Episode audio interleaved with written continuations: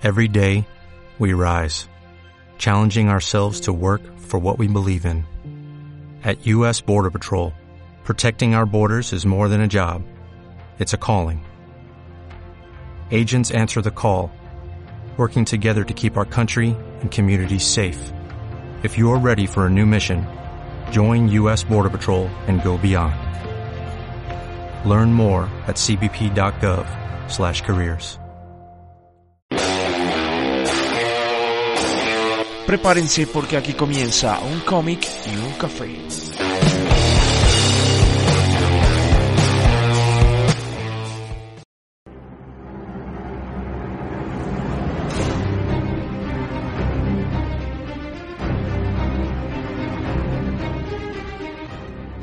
Hola amigos, ¿cómo están? Amigos de un cómic y un café. Bienvenidos a otro episodio más. Hoy es un episodio bien particular. Vamos a hablar de un tema que no hemos tocado hace mucho. eh, esas curiosidades extrañas, bizarras y bien raras del mundo de los cómics. Como siempre estoy con este gran panel de invitados que Alejandro, Ale- Alex J. Fox no nos acompañó la vez anterior. Ya esta vez nos está acompañando. Entonces, siempre se siente raro cuando uno de los miembros de nuestro equipo desafortunadamente no puede estar, pero ya estamos completos. Eh, creo que cada uno va a aportar algo interesante al tema, pero yo sé que JP y Alex nos van a sorprender con todos esos daticos bien bacanos que estoy seguro que saben. Y nada, le doy la bienvenida a mi panel, al panel nuestro, al del día de hoy. Hola Juan, bienvenido. Hola, ¿cómo vamos? ¿Cómo van todos? Placer Bien, bien, bien. Seguir más preparado. ¿Cómo estamos? Preparado, por si acaso. No sé si alguien, por si acaso. Seguir más preparado. Sí, no, eh, hoy, hoy era indispensable hablar de Alan Moore. Hoy era indispensable, mejor dicho, era ya casi que una tarea hablar de Alan Moore, que es uno de los señores o personajes del mundo del cómic que vamos a tocar porque es bien polémico. Carlitos, el viejo Bob, que ya nos había acompañado hace dos programas. ¿Cómo vamos a toda la gente de un cómic y un café? Muy contento de estar aquí nuevamente acompañándolos en este tema que me parece que podríamos hacer hasta cinco y seis entregas de todas las curiosidades y cosas raras que tiene el universo geek. Así que pues nada, aquí preparados para darla con toda. No, y estoy segurísimo de eso porque yo creo que un programa se va a quedar corto para tantas cosas que tenemos. Claro, Alex, dale, Bueno, un saludo a todos. bienvenido. Eh, muy contento de estar de vuelta. El otro día quería participar en el espacio que JP tiene, no me acuerdo si lo hizo en Twitch o lo hizo por live de Instagram, cuando habló de Carl Barks y Pato Aventuras y toda esta serie. Oh, yeah. Sí, sí, sí. Esa la hicimos en Twitch. Life and Times, Crush McDuck. Vida y obra de Rico McPato. Estuvo una bacanería. Muy, muy chévere, pero en ese momento me tocó simplemente como espectador porque, como ustedes saben, estuve un poco enfermo, la voz no me daba. Qué bueno, qué bueno. Ya estamos aquí reunidos. Eh, nada, muchachos, esperamos que disfruten este programa tanto como nosotros lo vamos a disfrutar. Yo estoy por ahí leyendo cositas, a ver si de pronto los logro sorprender con algún dato que de pronto no sepa Alejandro o JP, que yo creo que va a ser muy difícil, pero estoy seguro que muchos de ustedes sí, porque obviamente todos no tenemos eh, de pronto algunos conocimientos tan específicos de algún personaje, entonces estoy seguro que todos vamos a aprender y disfrutar. Y nada, Carlitos, tú que eres nuestro conductor elegido el día de hoy. Claro que sí, aquí estamos sin un solo trago porque soy el conductor elegido, así que pues muy contento, como les decía, de estar con este tema de las curiosidades. Yo creo que cada uno tiene sus as bajo la manga y toda la gente que en este momento nos está viendo en la transmisión y nos escucha en el podcast, pues seguramente está expectante de a ver qué, qué cartas trae cada uno bajo la manga. Eh, a mí me gustaría que arrancáramos suave, vamos a empezar suave, y para no dar, no quitarle protagonismo al viejo Freddy, eh, démosle ese primer paso a ver con qué, qué, qué trajiste, qué tienes ahí bajo la manga, viejo Freddy, para que empecemos a calentar eh, este tema de las curiosidades y cosas bizarras de los cómics. Creo que podríamos empezar por qué es la cosa más extraña que nos hemos encontrado en el mundo de los cómics. La verdad, ay, es que, es que son tantas que no, que no logro que no logro en este momento acordarme de todas, pero quiero hablar de dos personajes muy específicos que me encontré por ahí, a ver si me voy acordando de más información. Nosotros sabemos que los asiáticos tienen eh, muy bien hecho o muy bien estructurado el tema del mundo del manga y del anime, han hecho cosas sublimes, muy bacanas, pero han intentado hacer cosas que en el mundo de los superhéroes que no les han salido muy bien, no sé por qué no les han pegado. Por ahí me encontré yo dos personajes bastante extraños que no entiendo quién carajo se le ocurrió esto. Por ejemplo, me encontré con un personaje que se llama Rape Man, o en español el violador. Es un superhéroe, aunque no lo crean, no es un villano ni un antihéroe, es un superhéroe japonés, creado por japoneses. Dice que, no, póngale cuidado.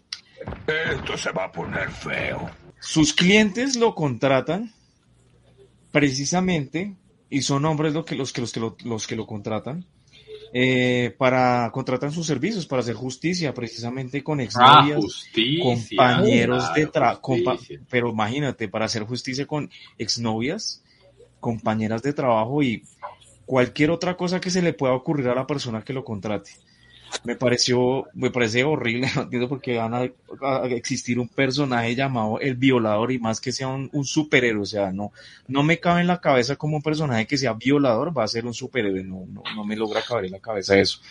Otro personaje muy curioso que se llama Hitman, que es un personaje que también fue creado por los japoneses, puede comerse lo que sea y no sé cómo, porque no logré encontrar cómo, no sé si como hacemos nosotros los humanos, el tipo se come cualquier cosa y lo logra convertir en cualquier cosa útil. No sé, digamos, se come un pedazo de Ese es un villano de One Piece. Wapol en la saga de One Piece había comido una fruta que le permitía hacer eso. Él comía y conforme a eso creaba cosas. Literalmente, creo que, creo que los japoneses tienen alguna idea con eso. Nosotros también, cuando hicimos a un miembro de la Legión de los Superhéroes cuyo poder era comer absolutamente todo. que puede comer absolutamente todo. Bueno, aquí creo que hasta Peacemaker hizo un chiste sobre él ahorita. Exacto. ¿Y sabe, y sabe qué es lo que...? No, hay dos. Si comía eso, ¿cómo lo crea? O sea, hay dos. ¿de qué? O sea, ¿lo caga o cómo? Eso es lo que, eso, es lo que me preocupa. Y ahí este, le completo el dato de Legión de Superhéroes. Lo más gracioso es que cada uno de los miembros tiene como un escudo. Y el escudo de él es una muela. Sí. no, el tipo se come... Es que hay dos. El que ustedes nombraron es cierto. Es un personaje de DC Comics que podía comerse cualquier cosa, pero hasta ahí. Pero el problema con este personaje es que es un superhéroe y puede convertir lo que se come en otra cosa. O sea, me parece bastante grotesco, por ejemplo, que tengan que dibujar un tipo de escena de este, de, este tipo, no, horrible.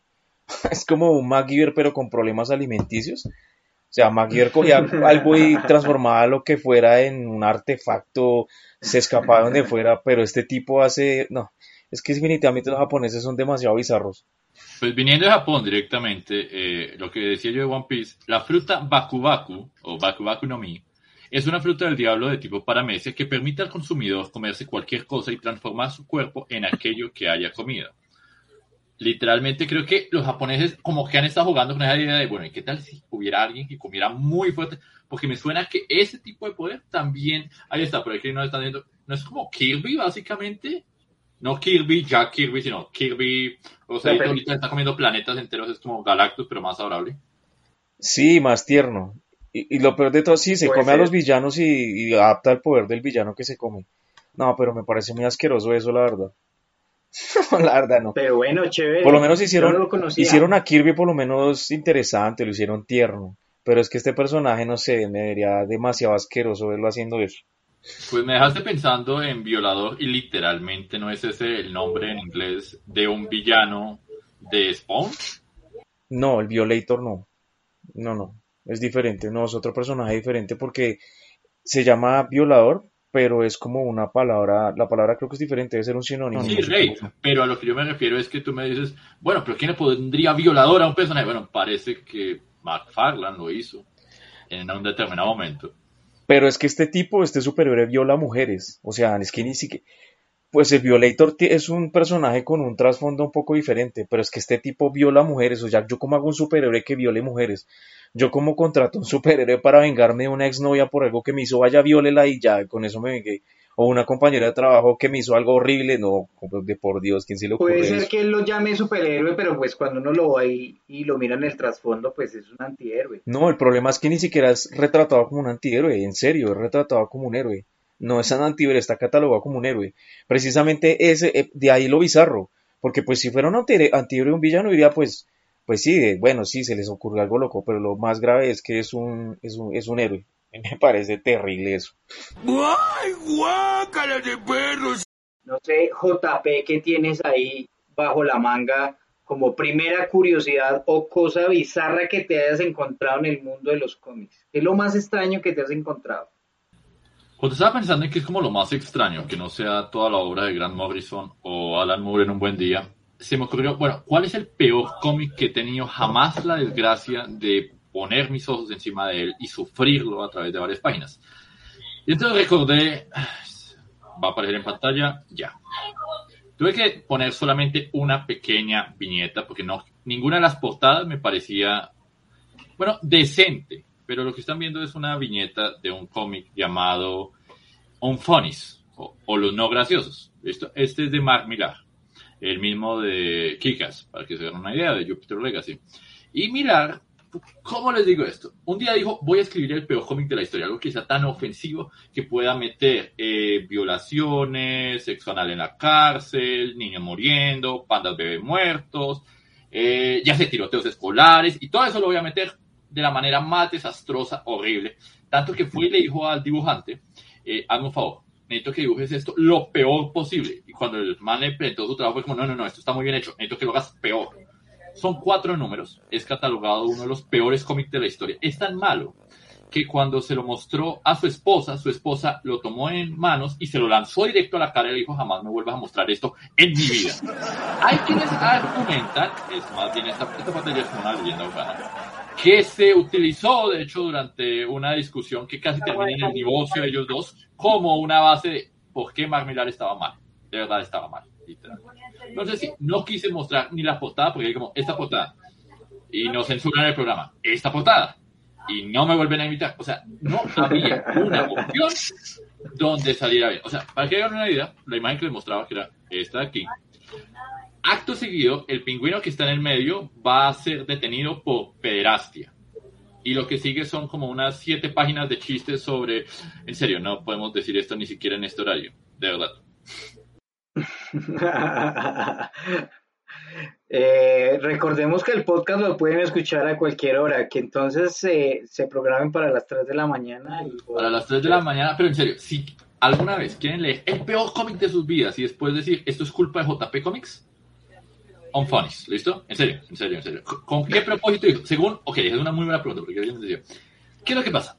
Aparentemente, Milar lo hizo porque dijo que ya nada movía al mundo, que todos los cómics estaban como en la misma línea, que ya nada era ofensivo, ya nada era irreverente.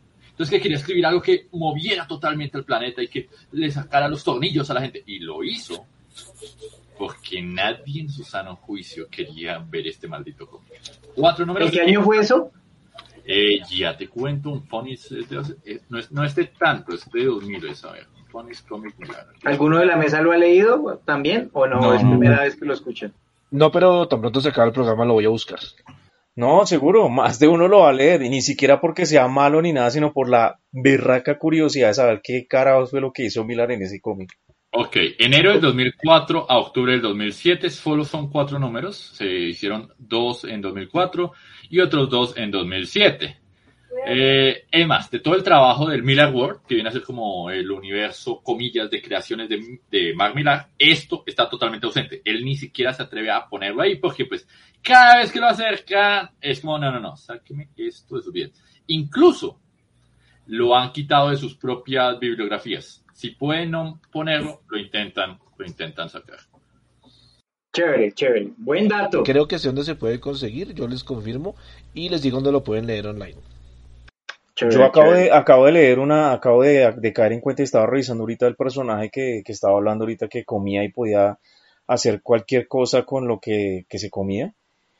Lo más bizarro es que no lo, no lo defeca, sino lo puede recrear en su cuerpo. Por lo general lo hace en las manos, pero lo puede recrear en cualquier parte del cuerpo. Imagínese otra parte que sobresalga en el cuerpo de un hombre que no sean las manos y que pueda recrear lo que quiera ahí. O sea, marica, no, no puedo con esa vaina tan baila. ¿no? quisiera ver una escena donde haga, donde recree cualquier cosa que se coma.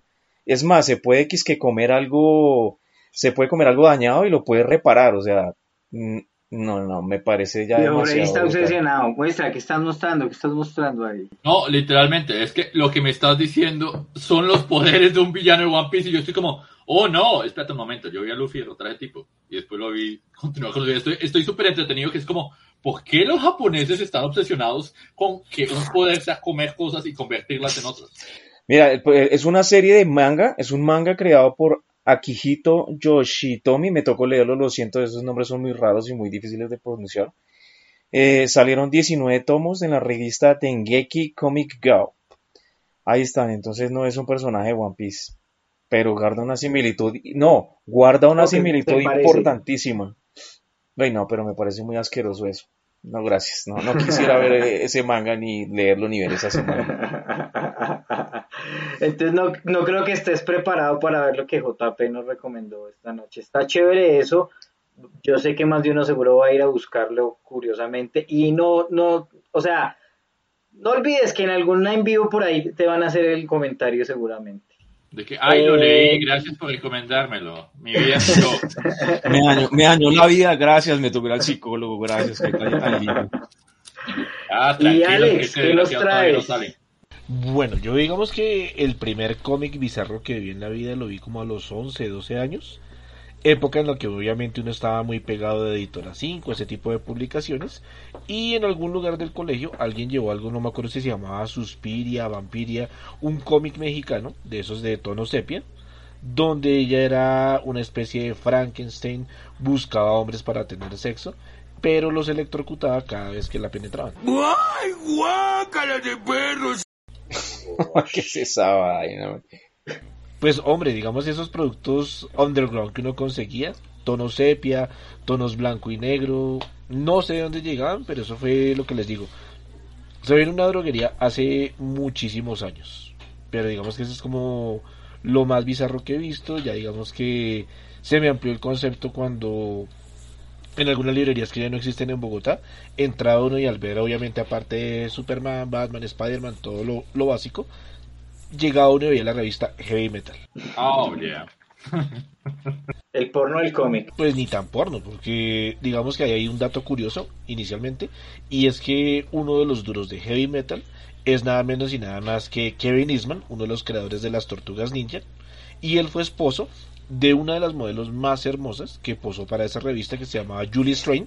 De hecho, ella fue modelo también para Vampirella Lamentablemente ella tuvo un accidente ecuestre, se golpeó la cabeza, eh, tuvo problemas mentales y psiquiátricos bastante graves y ella murió hace más o menos año y medio. buen dato, chévere. todos han venido con, cosas bastante fálicas y, bien particulares y bizarras. Y la segunda tanda tiene que ver con las escenas más curiosas que hayan podido leer en un cómic. Y quisiera entonces que ahora sí le diéramos como la vuelta. Y JP, ¿qué tienes ahí de, escena bizarra que hayas leído en los cómics? Esta diría que no es tan bizarra como en el sentido de que me causó una curiosidad total. Ok, esta uno podría archivarlo en el ¿Qué pasa? Hmm. El viejo Freddy sabe para dónde voy porque le conté esta historia ayer. O le conté una. estábamos, hablando, estábamos hablando ayer. ¿Qué pasa cuando los autores dicen que conocieron a sus personajes? Lo que están viendo en este momento es una historia que, según relatan, fue el momento en el que Alan Moore conoció a John Constantine. No a Sting, no. Voy a leerlo tal cual lo cuenta. Una anécdota interesante que debería mencionar. Estaba sentado en un bar de sándwiches. De pronto, subiendo las escaleras, llegó John Constantine. No era Sting, era John Constantine. Él llevaba puesta la gabardina, el cabello corto. Él se veía, no, él no se parecía a Sting. Él se veía exactamente como John Constantine. Él me vio, me miró directamente a los ojos, sonrió Asintió casi con complicidad y entonces se fue caminando al otro lado de la barra de botanas. Me quedé sentado ahí y pensé, debería ir detrás de la esquina y ver si realmente está ahí, o simplemente debería comerme mi sándwich e irme.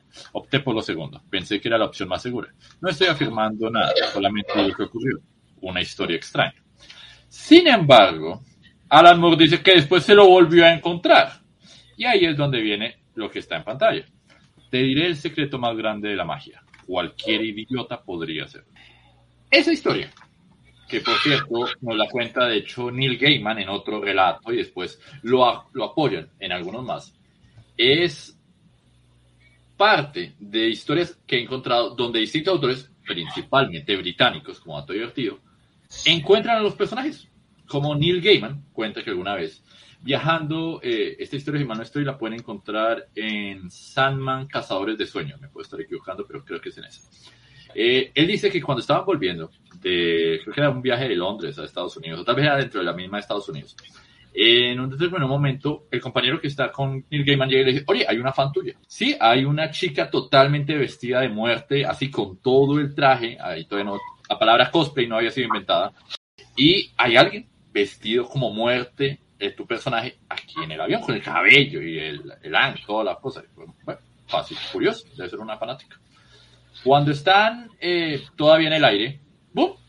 se muere uno de los pasajeros y tienen que bajar el avión porque, pues obviamente, había, había muerto alguien.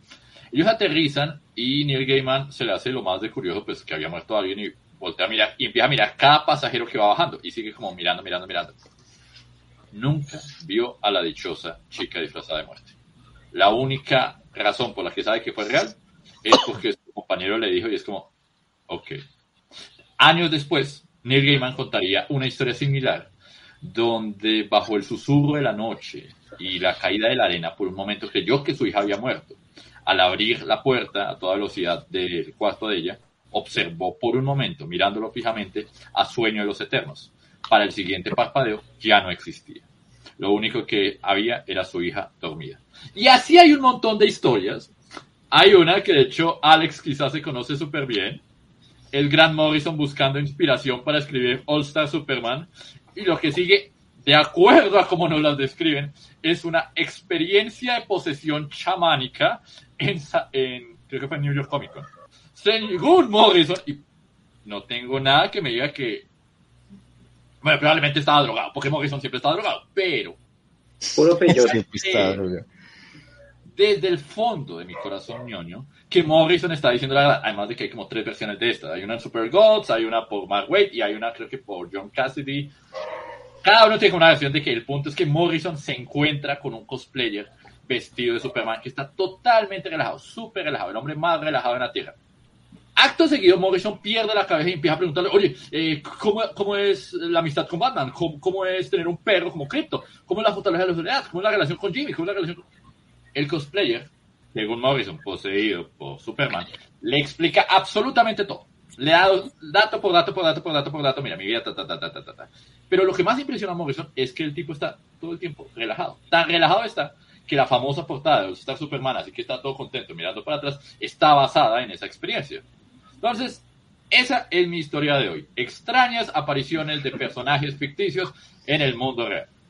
Eso me hace acordar mucho de un cómic también, un cómic que se llama Batman, una historia verídica, que también es muy similar, que escribió Paul Dini, que dibujó Eduardo Rizzo, creo que les voy a compartir por aquí en pantalla para mostrarles cuál es.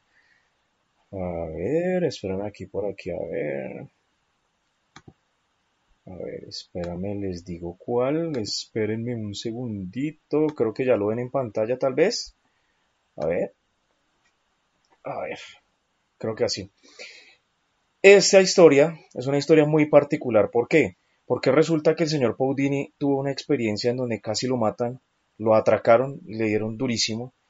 Y él como cuenta desde su punto de vista cómo sintió que Batman lo acompañó en toda esa travesía. Y es algo muy bacano porque es un personaje que obviamente no existe, pero él en su momento creyó verlo, creyó que estaba con él, que lo intentó ayudar, por decirlo así. Me acordó muchísimo de esa historia que se les recomiendo mucho, la hemos tenido por ahí en cómic.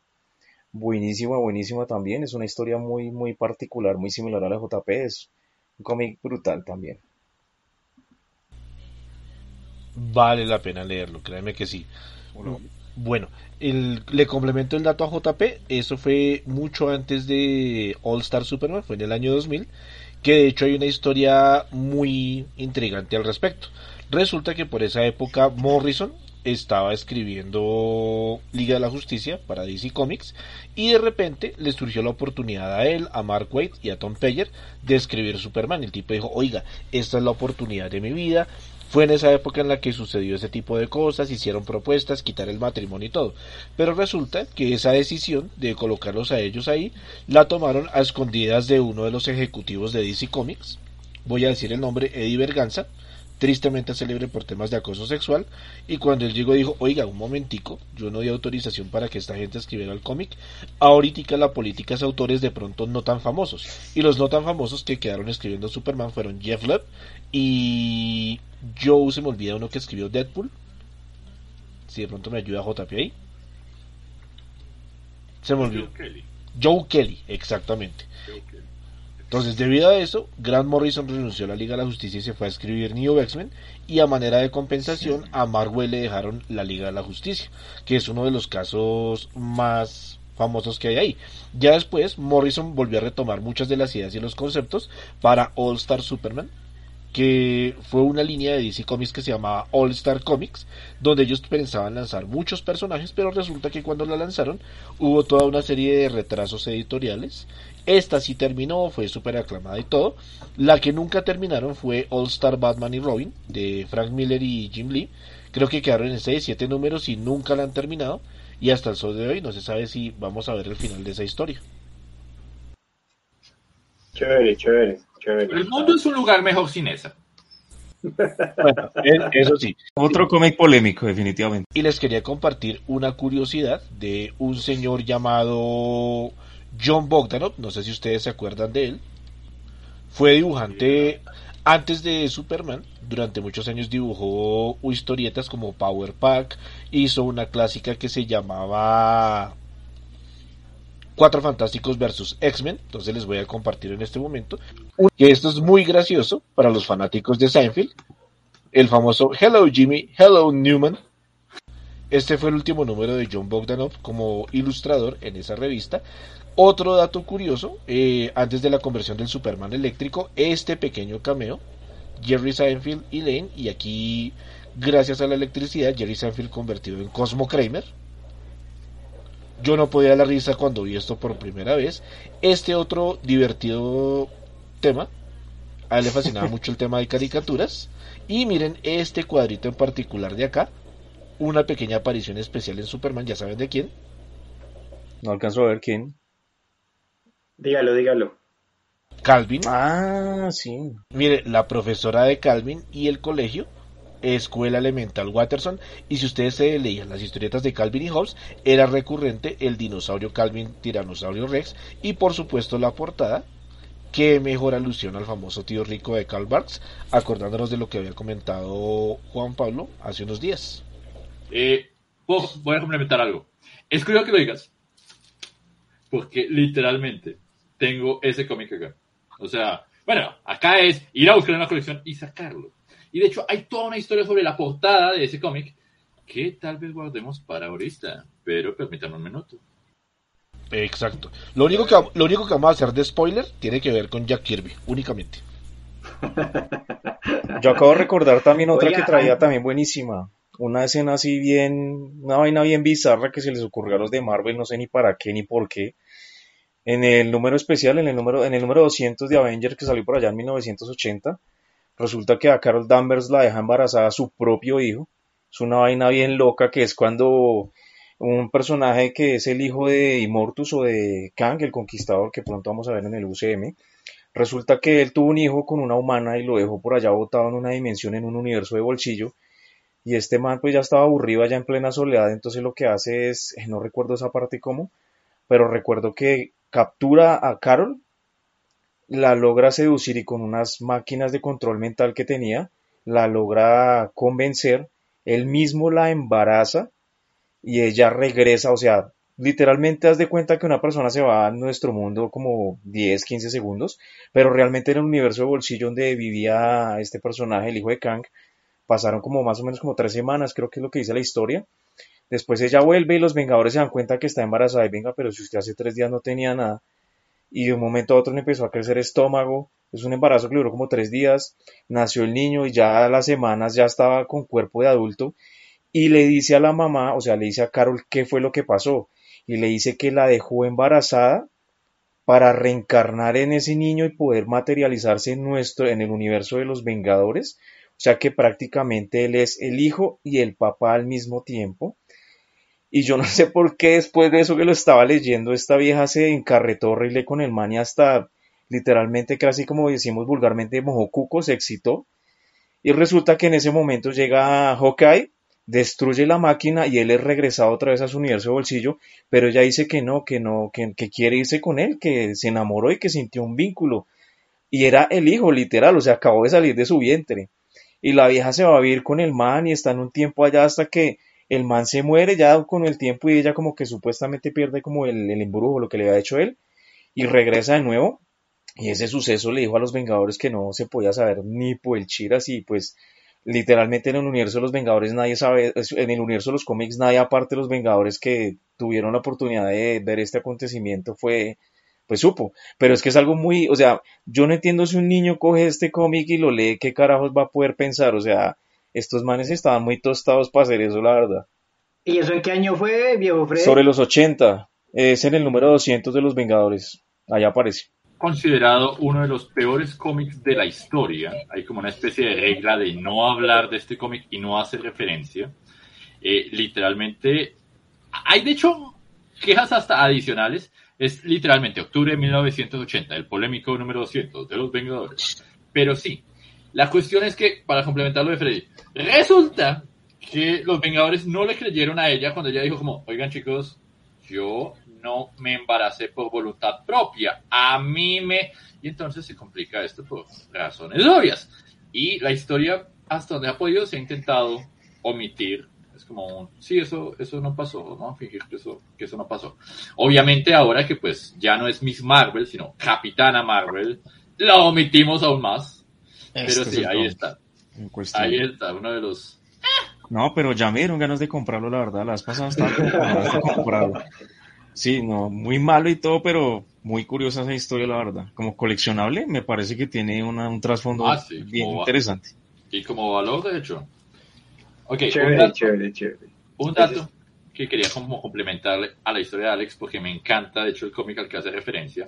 Porque es este, literalmente, este es el de de Superman.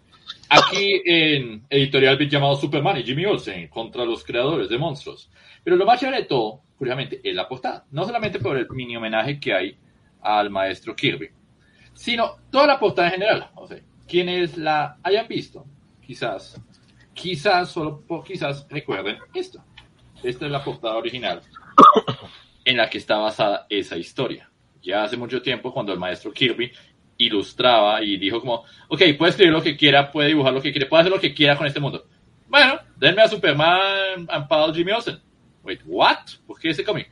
Yo sé lo que hago. Y acto seguido ahora tenemos nuevos dioses y todo eso. Pero se pone mejor.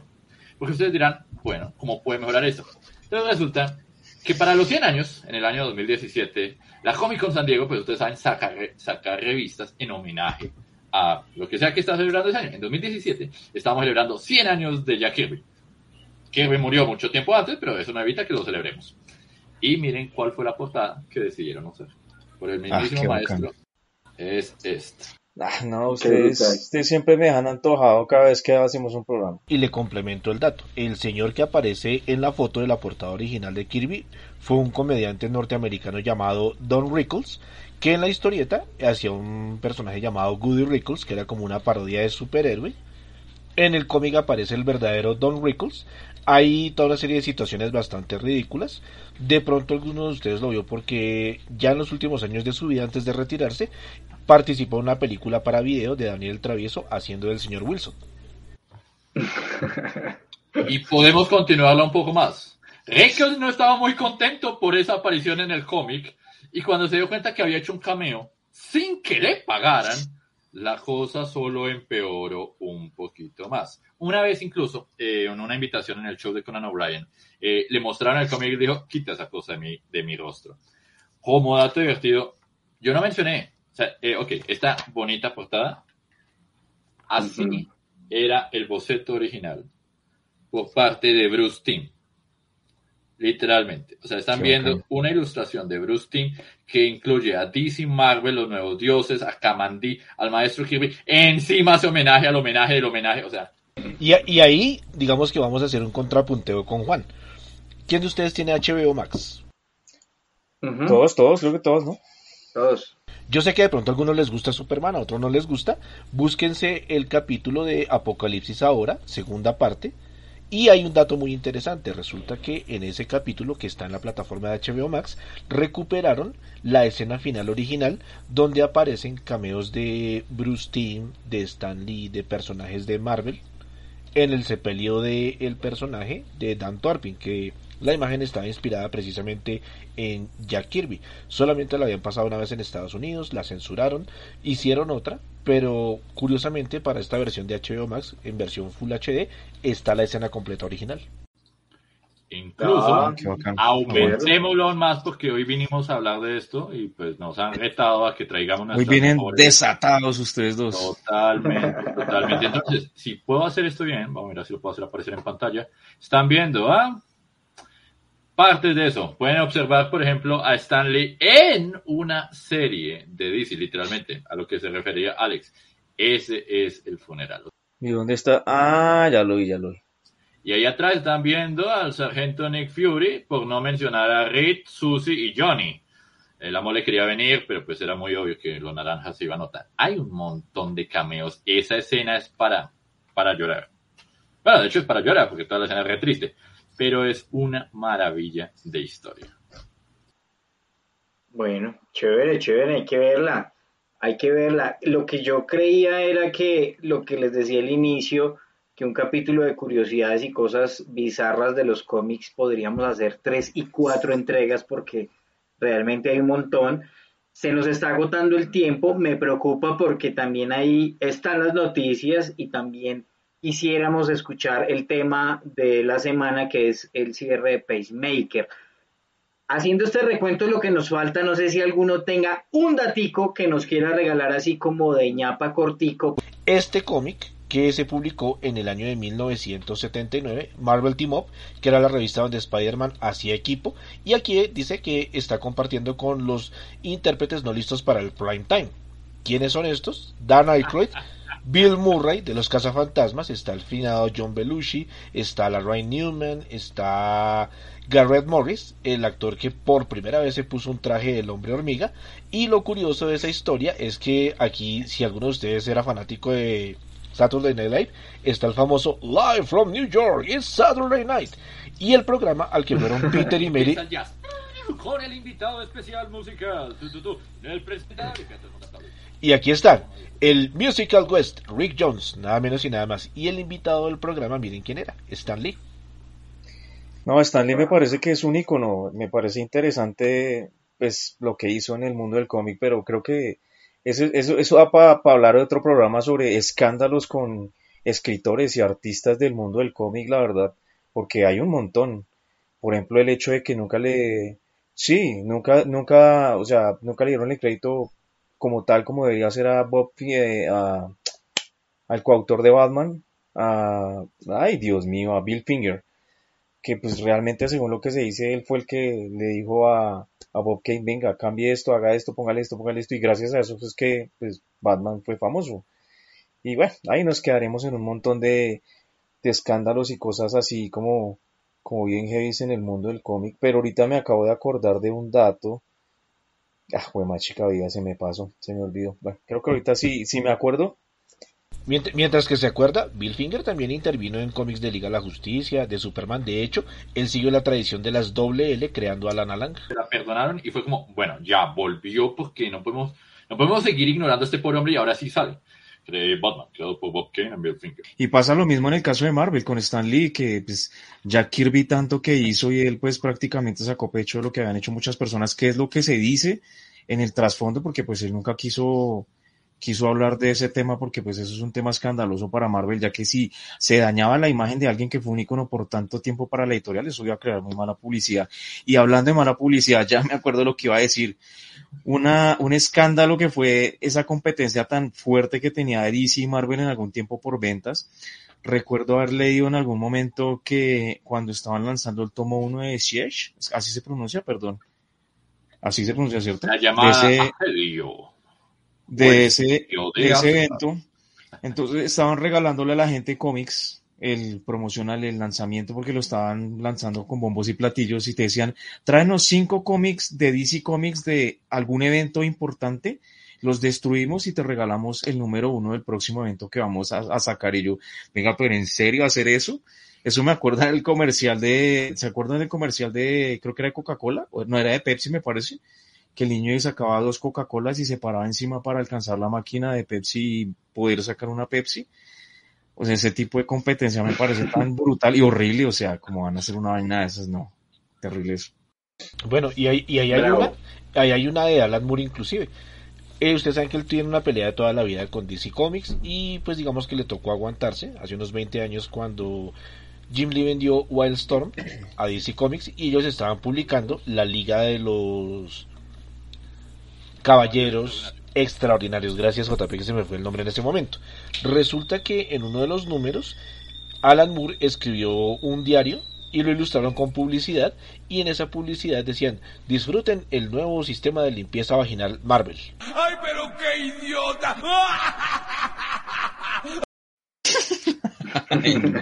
Qué boleta eso, en serio, no. Sí, tengo una copia de eso allá, literalmente es desastre. Es como una esquinita re chiquita, blanco y negro, intenta que no. Y cuando se dieron cuenta, Paul Levitz, que era el presidente de la editorial en ese momento, dijo, oiga, me destruyen inmediatamente toda ese tiraje de revistas, pues obviamente las que se salvaron y que se consiguen por eBay, tienen un valor bastante grande, así como en el 2008, un número de Action Comics donde Jonathan Kent y Clark están en una cerca tomando cerveza, y ahí dijeron, oiga, Superman no toma cerveza, la cambiaron por cola, destruyeron todo ese tiraje y las que se salvaron también valen muchísimo dinero.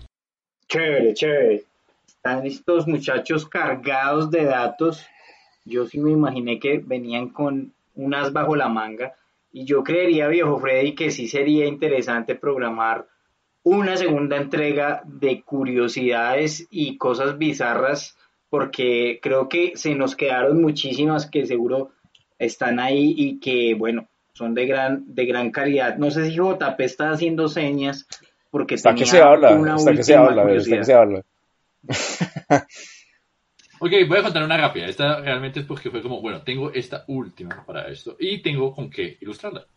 Entonces, ¿qué es lo que pasa? Ustedes han visto, y esta es mucho más moderna, esto es literalmente de algo que va a pasar en un par de meses, que hay un monstruo, hay cierta criatura muy parecida a Chumagorat, se ve como Chumagorat, suena como Chumagorat y está peleando con el Doctor Strange como Chumagorat, pero por alguna razón en todo lado se llama Gargantos. Que si uno dice, bueno, Garganto existía, era un villano de Namor, a nadie le importa un pledo Gargantos en los cómics. Entonces la pregunta es, ¿por qué este bicho que se ve, suena, parece, tiene todo de Chumagorat, no se llama Chumagorat? Entonces, el cuento viene de aquí. Esta es la primera aparición de Chumagorat. Y resulta, pasa y acontece, que cuando lo hicieron fue como, ah, relajado, nadie está haciendo nada con los derechos de este tipo de que podemos hacer series de esto, podemos sacar eventualmente en algún videojuego de Marvel vs. Capcom, lo que tenga que pasar, pasará.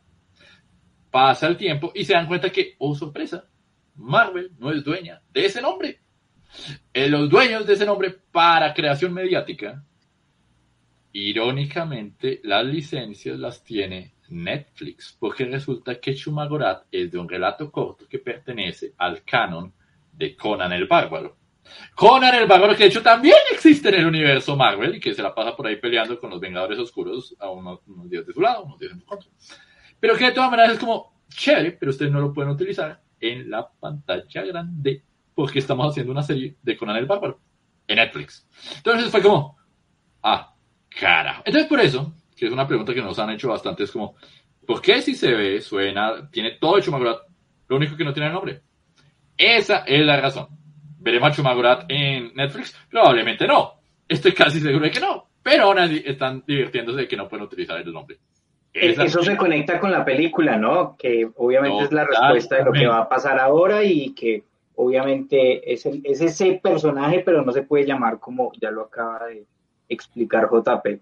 Entonces, muy actual. El que estuviera ahí, literalmente como al lado. Entonces, como unos tienen los derechos de las licencias para cómics y otros tienen los derechos de las licencias para todo lo demás, específicamente de ese nombrecito. O sea, nuevamente es una historia donde Marvel tiene un problema de licencias, donde este personaje está aquí, pero no realmente. Entonces es muy divertido. Oiga, uno se sorprende, es como tan, pues uno puede crear tantos nombres en el mundo y tenga uno que conflictuarse por eso, o sea, desde Shazam, Miss Marvel y todo lo demás, o sea, uno como no puede inventarse otro hijo de madre nombre, pero tiene que inventarse el mismo y berraco nombre para poder tener todos esos problemas de derechos. El tema de los nombres es tenaz y créanme que ustedes van a escuchar muchas noticias de eso de aquí a los próximos 10 años. ¿Por qué razón? Porque muchos grandes personajes del cómic y de la animación ya empiezan a llegar a sus 90, 95 años y por leyes norteamericanas muchos de ellos empiezan a pasar al dominio público. Esto es un lobby, voy a mover esto 5 años, 10 años y ahí estamos en el trauma de cómo Mickey Mouse ha evitado las leyes del copyright todo este tiempo. O sea, eso solo me va a poner aún más divertido, como dice Alex. Chévere, chévere, chévere. Eso es otro, eso es otro programa, viejo Freddy. Ahí tenemos otro tema de los nombres en los cómics y todos los líos y problemas que han salido de ahí. Bobcito, y en el próximo capítulo, la tristeza de por qué Popeye ya es dominio público en Europa. Podremos contar la leyenda del hombre que después de haber perdido, comillas, comillas, a Chazam, por decirlo de alguna manera, dijo frente a los tribunales y un día temblarán ante el nombre de Marvel, pero faltarían 30 años para que esa historia tuviera lugar. Uy, y yo les quiero contar, yo no, yo no he tenido ninguna curiosidad, pero es que JP me acaba de recordar de una que siempre me ha gustado y es cómo Elvis Presley se inspiró en la capita tradicional en eh, Shazam. Eh, le gustaba mucho leer cómics y le encantaba ese personaje de Shazam y muchas presentaciones que hacían vivo con la capita tenían, además la capa no era larga como la de Superman, sino obviamente toda como la de, la de Shazam. Eso era una curiosidad y que me hizo acordar JP. Alex, ¿quieres complementarlo? Porque sé, para, sé lo que vas a decir en este momento. Bueno, digamos que si ustedes vieron esta semana el tráiler de Elvis de Baz Luhrmann, al principio del tráiler está el niño Elvis leyendo Capitán Marvel Jr., que era el personaje favorito de Elvis. Voy a hacerlo aparecer ya mismo en pantalla. Aquí lo están viendo el famoso Capitán Marvel Jr., que tenía problema que siempre utilizaba una muleta y que en esa época era más popular que Superman. Ahí existía la revista de Capitán Marvel, Capitán Marvel Jr., Mary Marvel, Familia Marvel, hasta Hoppy el Conejo Maravilla. Hasta que DC Comics demandó y se quedó Fawcett sin publicar el personaje. Como no hicieron renovación de derechos, Marvel aprovechó y se cogió el nombre de Capitán Marvel. Y cuando DC comenzó a licenciar el Capitán Marvel, tuvo que colocar el nombre Shazam a partir de 1972. Y pues decían que precisamente ese aspecto del Capitán Marvel Jr. fue el que inspiró la vestimenta de Elvis ya en los años 70 con capa. De hecho, si ustedes buscan en Kingdom Come, aparece el Capitán Marvel Jr. ya adulto, más con una pinta tipo Elvis, los colores del traje, pero con luces, patillas, bota campana. Mm, no me acuerdo de eso.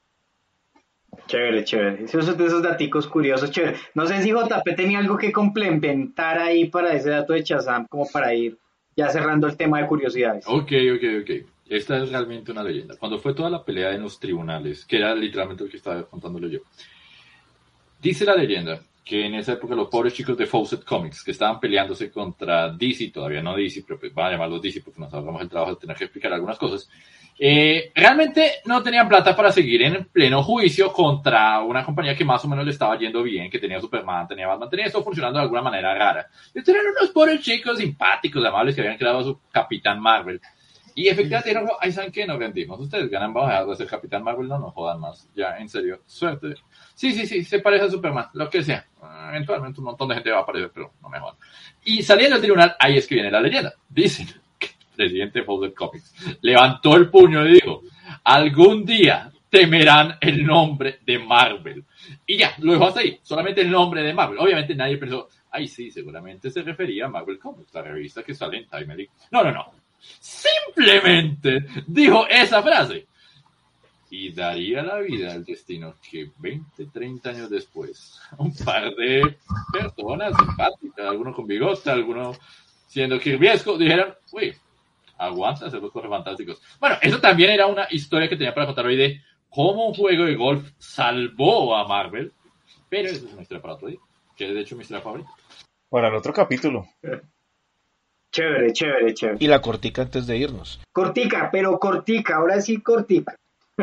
Hablábamos de Popeye hace un momento y uno de las historietas veía que el enemigo de Popeye era Bluto y en otras historias era Brutus. ¿Sí han visto eso? Sí. sí, Resulta que todo se originó porque en la historieta original se llamaba Brutus, pero cuando los Fleischer empezaron a hacer el personaje, le colocaron Bluto para evitar confusiones aunque fuera físicamente igual. Y eso lo resolvieron hace unos años, convirtiendo a Bluto y a Brutus en hermanos gemelos. Brillante. ya, arreglaron un hueco argumental. bueno, chévere. Este tema yo creo que da, ya como lo hemos dicho en varias ocasiones, para una segunda entrega. Seguramente ahí van a estar muy pendientes de eso. Yo no creo que nos alcance el tiempo para noticias y opinar de Pacemaker y no sé si atrevidamente quisiera que cada uno me, nos, nos entregara una opinión de Pacemaker corta de qué les pareció la, eh, la serie, les gustó, no les gustó, sin extenderse mucho porque eso sería para otro programa que no tenemos aquí el tiempo, así que eh, no sé quién quiere comenzar a, dar su opinión de Pacemaker. No sé si Freddy que ha estado eh, relegado a través de los datos. Bueno, a mí me pareció bizarramente divertida.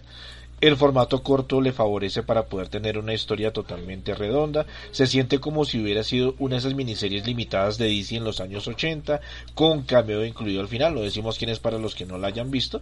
Y muy al estilo de la época, que a veces los superhéroes se veían en sombras, dos hablaban. Digamos que eso fue lo que más me gustó. Me pareció muy simpática y justificada cierta revelación personal sobre Peacemaker no me pareció forzada, me pareció de hecho muy graciosa y da a entender muchas cosas con respecto a la película. Muy bien, esa. Me encanta, me encantó esa reseña chiquita de Alex. Estuvo bien. O sea, literalmente es como de, ya, la vi, me la gocé, no es como, oh Dios mío, esto va a cambiar mi vida y a partir de este momento todo se va a... No, la serie está hecha para divertirse. El mismo James Gunn dice que prácticamente la escribió mientras estaba tomando un café en plan despache. Oigan, se me ocurrió, y si hago una serie de Peacemaker, listo, aquí hay 60 millones no, ¿qué? No, no, no, no, no, no, yo estaba molestando. Oh, ya, listo, hay una serie de Peacemaker. Pero salió bastante bien. Eh, John Cena lleva buscando algo. O sea, literalmente lleva buscando como un papel que lo defina y que como que pueda abrirle puertas a, bueno, ahora sí dónde voy, aparte de ser John Cena. Peacemaker le ha ayudado bastante y me alegra que se ha esforzado. Hay gente que me dice, uy, John Cena puede actuar.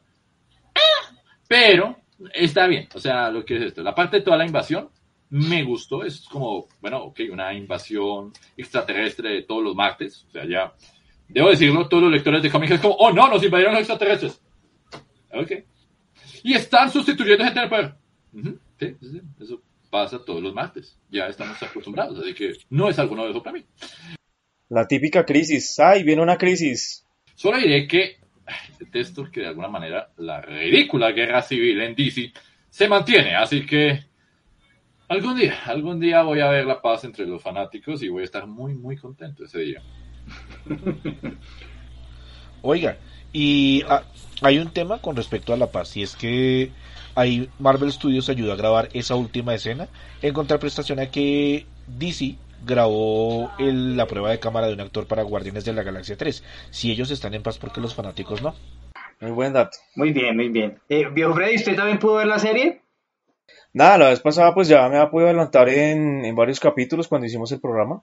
Eh, me gustó, eso es lo que esperaba, lo que es JP, no es una serie que vaya a cambiar mi vida, que me influenció, no, es que mi vida cambió, yo soy mejor persona de que Peacemaker, no, finalmente eh, divierte, tiene escenas bizarras que me parece que están bien puestas. Eh, no es una serie que le apuntó a todo tipo de público y eso me parece que está bien. Creo que no todo se puede infantilizar y tratar para chicos de 13, 14 años porque pues los adultos también esperamos ver otro tipo de contenido que uno como adulto disfruta de algunas cosas como mucho más maduras, más elaboradas en muchas cosas que para un niño puede ser algo traumático, puede ser un poco fuerte y pesado, pues uno de adulto ya lo entiende y lo digiere un poco mejor. Y sí, el cameo al final, pensé que de pronto nos iban a dar una pista para algo más adelante con respecto al universo de DC, pero estuvo bien, estuvo bien, estuvo chévere, estuvo chistosa, estuvo apenas lo que esperaba que podía ser. Chévere. A mí me parece que yo no tenía mucha expectativa con la serie, me parece que fue como creciendo en la medida en que fue como profundizando como en la psiquis de cada uno de los personajes. A mí al principio, por ejemplo, la banda no me gustaba, pero con el pasar de los capítulos cuando hasta en el último el tema de la barba y ese diálogo me pareció muy bacano y, y eso me conectó digamos más con la serie, eso pero pues ya la segunda temporada y eso no sé. Y lo otro que me gustó también es que puso como sobre la mesa algunos personajes, tanto de Batman y del universo DC, el mismo Green Arrow, bueno, como que con el solo hecho de mencionarlos para mí ya significa pues la posibilidad de que a futuro puedan tener como una presencia, digamos, en una película o una serie. Eso me pareció chévere. Eh, no sé, creo que Alex tenía algo más que agregar. Pues digamos que a mí me puso contento ver a Vigilante. Primero que todo porque ustedes saben que por el tema de derechos, DC siempre le reconoce buenas regalías a escritores, en este caso a Mark Wallman y a George Pérez, sobre todo en este momento tan difícil de la vida de él. Uy, yo quiero hacer una, quiero hacer una acotación, pero que por favor nos perdonen las personas que estaban en vivo.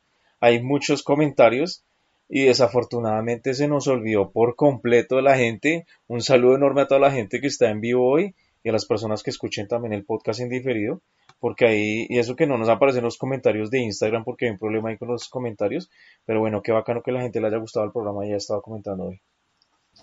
Yo creo que era porque como no nos aparecían acá y solían aparecernos, entonces por eso tal vez se nos pasaron y qué pena ahí a toda la gente que... No voy a mentir, Hubo uno o dos que de hecho por ahí vi, por ejemplo, eh, Luke Franks nos había dicho lo de Kirby, Lisette pasó por acá a saludar, Carlitos preguntó dónde puedo ver los capítulos de Apocalypse Now o qué número realmente de episodios son, así que por ahí se le contó, Baru como siempre saludando, mucha, mucha gente, estamos totalmente elegidos, Juliet Romenares, David Gómez, y sí, estuvimos contando cositas aquí, cositas allá, de todo un poquito.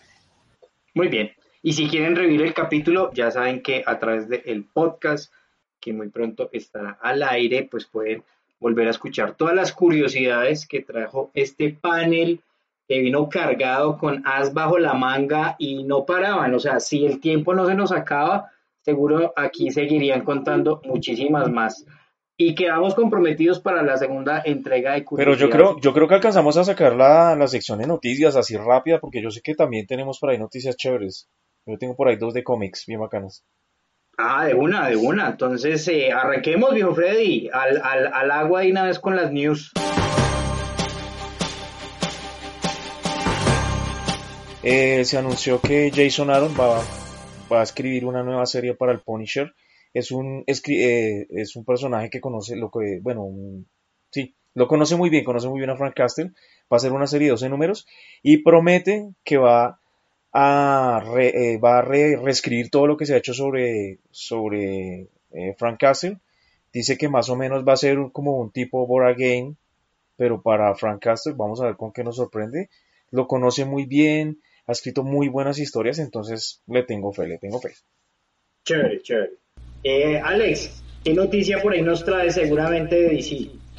Bueno, digamos, que es de DC y Marvel, que esta semana, gracias a Mary James, la editora en jefe de DC, lograron ponerse de acuerdo para que a través de Hero Initiative pudieran editar 7000 copias de el crossover Liga de la Justicia Vengadores en un TPB donde van a estar los cuatro números y un complemento de más de 65 páginas que tiene un prólogo de Stan Lee, uno de Julius Schwartz, y va a tener bocetos. Dentro de esos bocetos van a haber imágenes de las páginas originales que se iban a lanzar en 1982 y todo lo que se venda de ese cómic va a ir directamente a Hero Initiative, que es una caridad que fundaron varios artistas encabezados por George Pérez, donde los fondos sean para ayudar principalmente a escritores y dibujantes que han tenido dificultades económicas, han tenido problemas de salud. De hecho, algunos de ellos, eh, según comenta la página, han terminado viviendo en el auto, perdiendo sus casas por desastres naturales, algunos con problemas de salud bastante graves, pero que han logrado salir adelante porque lamentablemente no todos son George Pérez para tener esa seguridad económica de la que él gozó, que le ha permitido, digamos, como tener unos últimos días bastante holgados. Y eso es algo muy bonito. Lo único malo, los va a distribuir Diamond, no va a haber venta online, solamente se van a vender en tiendas, entonces imagínense esos 7000 ejemplares ya tienen nombre propio. Obviamente los tienen. Oiga, ustedes, yo creo que cuando desafortunadamente el señor Josh Pérez nos abandone, eso va a ser una pérdida dolorosísima para, para el gremio. El problema, el problema, pues, ¿sabes cuál es? Que ya está anunciada. Eso es más, más triste todavía y como más fuerte. Por lo menos en el caso de Stanley, como en el caso de Stanley, pues bueno, se murió ahí de un momento a otro. O hay personas que se han muerto ya de un momento a otro, pero cuando es una enfermedad así tan que algunas veces avanza lento, uy no, es horrible. es cruel, es más, si me permiten complementar esto. De hecho, en las últimas dos semanas, básicamente, se habían programado algunas eh, firmas especiales y, o sea, eventos de firmas con fans. Se habían mirado si se podía hacer, por ejemplo, la Katsu con Anime Milwaukee, bueno, donde fuera, pero la idea era que, pues, CGC, o sea, la compañía de grado de cómics, pues invitaba al maestro Pérez previamente para afirmar y pues que no hubiera mucho. Por desgracia, eh, George Pérez fue hospitalizado. Está de buen humor, o sea, con todo y, esto están como publicando cada día. Miren, hoy vino Dan Didio a visitarme. Entonces, bien, eh, al menos como para que sea como, sí, es cierto, puede que ya haya llegado el momento mucho antes de lo que estábamos esperando. Esto se esperaba por lo menos, tal vez varios meses más. Pero pues, incluso hay la foto de lo que Alex contaba cuando él está mirando literalmente el momento en el que, oye, DC y Marvel, ambas compañías pueden ser todos los idiotas que quieran, pero es que usted es usted. A usted le debemos una lista entera más larga que mi brazo. Entonces, sí, estamos más que agradecidos y pues ese es el detalle bonito que han tenido. Ah, o sea, de verdad, con todo lo de George Pérez es como para desanimarse lo que no está escrito. Y no, sé cómo, cómo abordar uno esta noticia y se la toma suaves. La, hecho. Pero bueno, voy a intentar como contar alguna noticia más bien como una pizca más, ¿sabes? No porque no quiero hablar de esto, porque Dios sabe que es especial, pero dame primero esto. Eh, ok, entonces, Grant Morrison descubrió el Internet otra vez. Y eso lo ha llevado a que está publicando un montón de, de blogs y cositas así como, oye chicos, voy a contarles esa vez que casi escribimos otra vez un Superman autoritario, parte mil de mil. Y resulta que Morrison había dicho eh, que eh, The Green Lantern iba a ser su último cómic con DC que había llegado el momento. Hasta aquí he llegado, pero no más lejos. No quiero escribir nada más. Debo continuar mi viaje a unirme con los dioses cósmicos de Alpha Centauri. Pero alguien le dijo, oye, es que mira, estamos planeando esto, es como el proyecto 5G. Y la idea es que podría ser un Superman autoritario que haya llegado desde 1938 y haya crecido. es como, oh Dios, no, no, no, no, no, no, no, ustedes no están entendiendo a Superman. Por favor, dejen de hacer a un Superman malvado. ¿Saben qué? Voy a escribirlo, voy a escribir Superman y la autoridad y ya todos somos amigos. Y en algunas de sus ideas terminaron en eso. Pero ahorita he estado revelando como cosita aquí, cosita allá. Literalmente no es una ventana del chisme, tanto como es una ventana de conocimiento real de, mire, Dante y yo somos amigos, pero hay días que ese tipo hace idioteces y ese día lo paré yo. Entonces, está súper entretenido, Morrison está escribiendo, prácticamente está como soltando algo cada tres días, y todos los lectores de cómics que nos fascina como la parte detrás de las viñetas, estamos como, uy, Uy, entonces está... chévere, está chévere. Bueno, estuvo ahí muy interesante ese remate. No sé, creo que el viejo Freddy tenía la segunda noticia y yo creo que con esa podríamos estar cerrando esta sección de noticias geek de esta semana. Bueno, pues nada, dos, dos noticias así rápidas. En el nuevo cómic de Batman The Night, el número 2, Bruce Wayne se replantea su misión como héroe Dice que su misión ha fracasado porque se da cuenta que tuvo que volverse un delincuente ante la justicia para vengar la muerte de sus padres. Creo que esto ya pasado hace mucho, pero bueno, hasta ahora plantean ese punto de vista.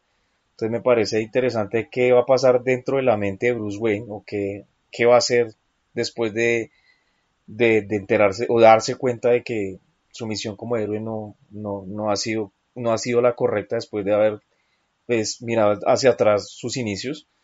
Y la otra rápida para los fans de Dragon Ball, eh, nada, la nueva película de Dragon Ball Super, de, de Super, eh, estoy me olvidó, espérame cómo se llama, eh, Super Hero, sí señor. Por fin, por fin vamos a ver crecer a Goten y a Trunks, lo que tanto pedían los fans, porque se quedaron chiquitos toda la vida, entonces ya los van a mostrar mucho más grandes. Entonces, pues nada, ahí esa noticia rápida. Y que va a haber una fusión de ellos dos. Eso fue lo que escuché. De Goten y Trunks. O sea, Gotenks, pero grandote. O sea, ya no chiquito. y no gordito. Exacto. Esa fusión fue horrible, ese Goten gordo.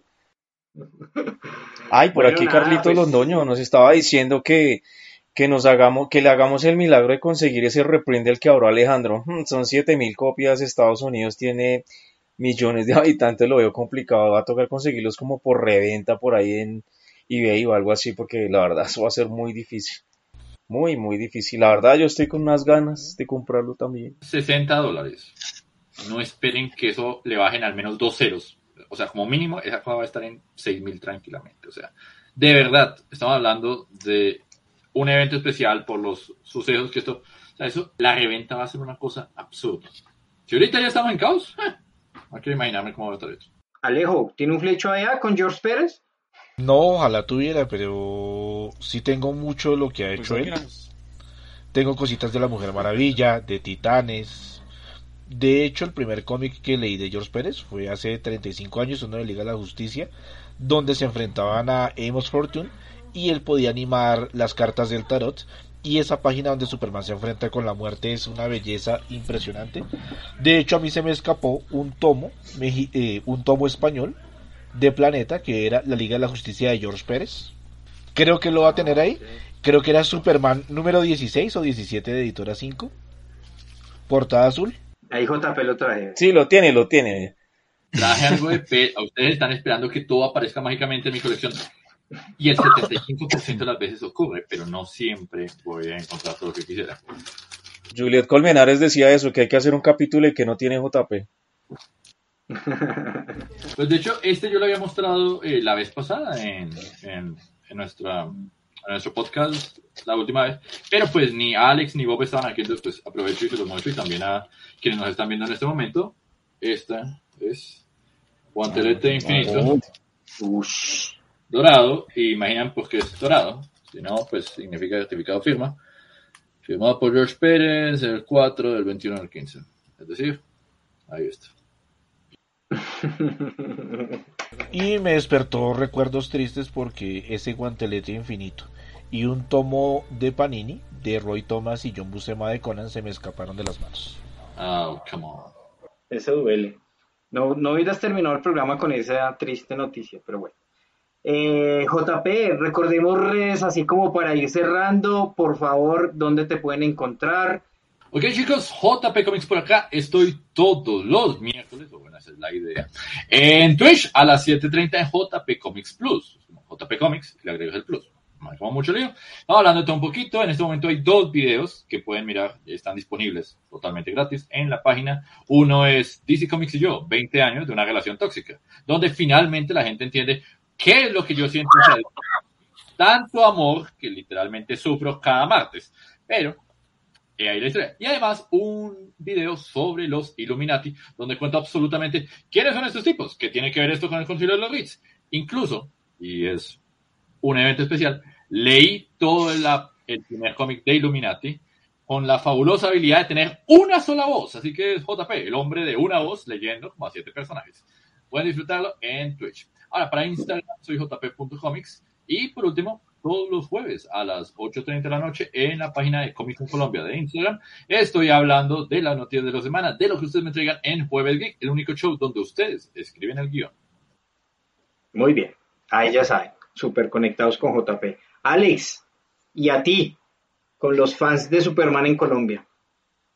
Fans de Superman en Colombia, así de simple. Instagram, Facebook. Todavía estamos pensando en saber si hacemos el salto a Twitter, a Twitch. Estamos decidiéndolo en estos días. Ya saben, se reciben saludos, sugerencias, eh, encargos Si alguien quiere enviar regalos, le recibo las cinco figuras de quien engañó a Roger Rabbit que salieron de Super Seven. muy bien, muy bien. Y, y no sé, el viejo Freddy, ¿qué novedades tenemos en la tienda esta semana? ¿Qué tenemos así bacano? Justamente iba a hablar de eso. Hemos subido por ahí algunas cositas de manga, creo que ya le toca el turno a los cómics, por ahí vamos a estar subiendo unas cosas de SS que tenemos pendientes por ahí en bodega para subir. Eh, también tenemos cosas de Omnipress que llegaron por ahí muy, muy bacanas. Las vamos a subir también esta semana para que estén muy pendientes. Y dos noticias. La primera es que eh, toda la gente que nos está viendo en este momento y pues posteriormente o que nos está escuchando por el podcast, los invitamos a que nos eh, sigan en YouTube. También tenemos un canal habilitado que estamos haciéndole cositas, algunos cambios por ahí. Vamos a tener por ahí unos premios muy bacanos a todos los suscriptores en YouTube. Una super ancheta muy jugosa de cómics y de mangas. Entonces no se lo pueden perder. Pronto vamos a estar dando las bases. Entonces tienen que seguirnos en YouTube porque por ahí va a ser el sorteo. Va a ser exclusivamente para los suscriptores de YouTube. Y adicional que se preparen para el programa dentro de 8 días. Normalmente lo hacemos cada 15, pero como hace 8 días no tuvimos programa, vamos a hacer dos seguidos. Y pues vamos a estar hablando nada más y nada menos de Batman. Vamos a tener un programa muy bacano, muy cargado de muchas cosas. Sin spoiler, lo van a poder ver tranquilamente. No vamos a spoilear nada de las filtraciones ni las cosas que han salido por ahí de la película. Pero entonces, nada, preparando motores ya para el lanzamiento de Batman oficial. Carlitos, Carlitos Londoño dice que hagamos, que solo pide que hagamos un episodio de la casa JP. Qué maravilla, no la hice yo, que es lo más divertido de todo. El público la pide. Que sea un plan. Claro, un planzazo, aquí todos reunidos aquí en la casa. Sí, muy pronto, muy pronto también vamos a estar grabando por ahí un episodio en, en la Baticueva tienda, que ya muchos la conocen, una tienda aliada nuestra, son amigos nuestros, entonces vamos a estar por allá grabando unos episodios bacanos y por ahí, pues, mostrando cositas también por ahí. Súper, muchas gracias ahí, viejo Freddy, con todas las novedades.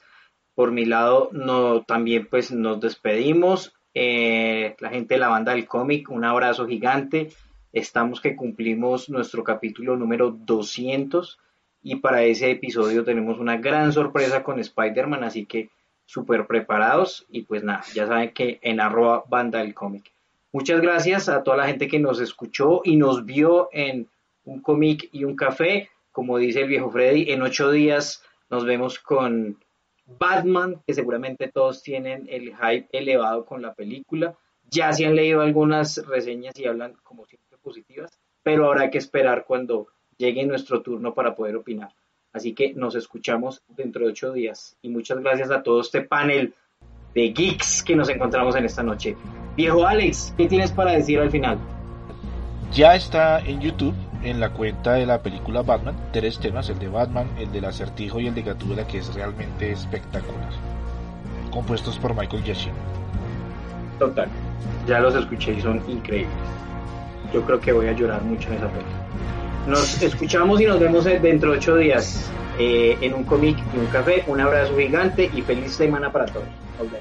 Chao, cuídense mucho.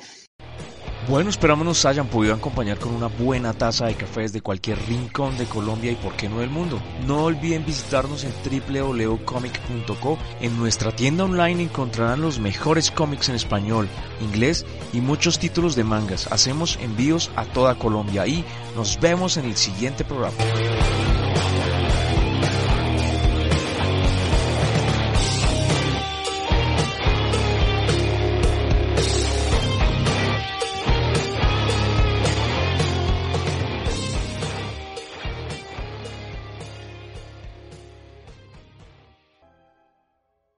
Only 4% of universities in the U.S. are R1 research institutions, and Temple University is one of them. This means 100% of students have the opportunity to participate in hands-on learning and research with world-class faculty. With over 600 academic programs across 17 schools and colleges, Philadelphia's largest public university provides students with a rich variety of opportunities and propels graduates to succeed in their careers. Temple University. Schedule a campus tour today at admissions.temple.edu/visit.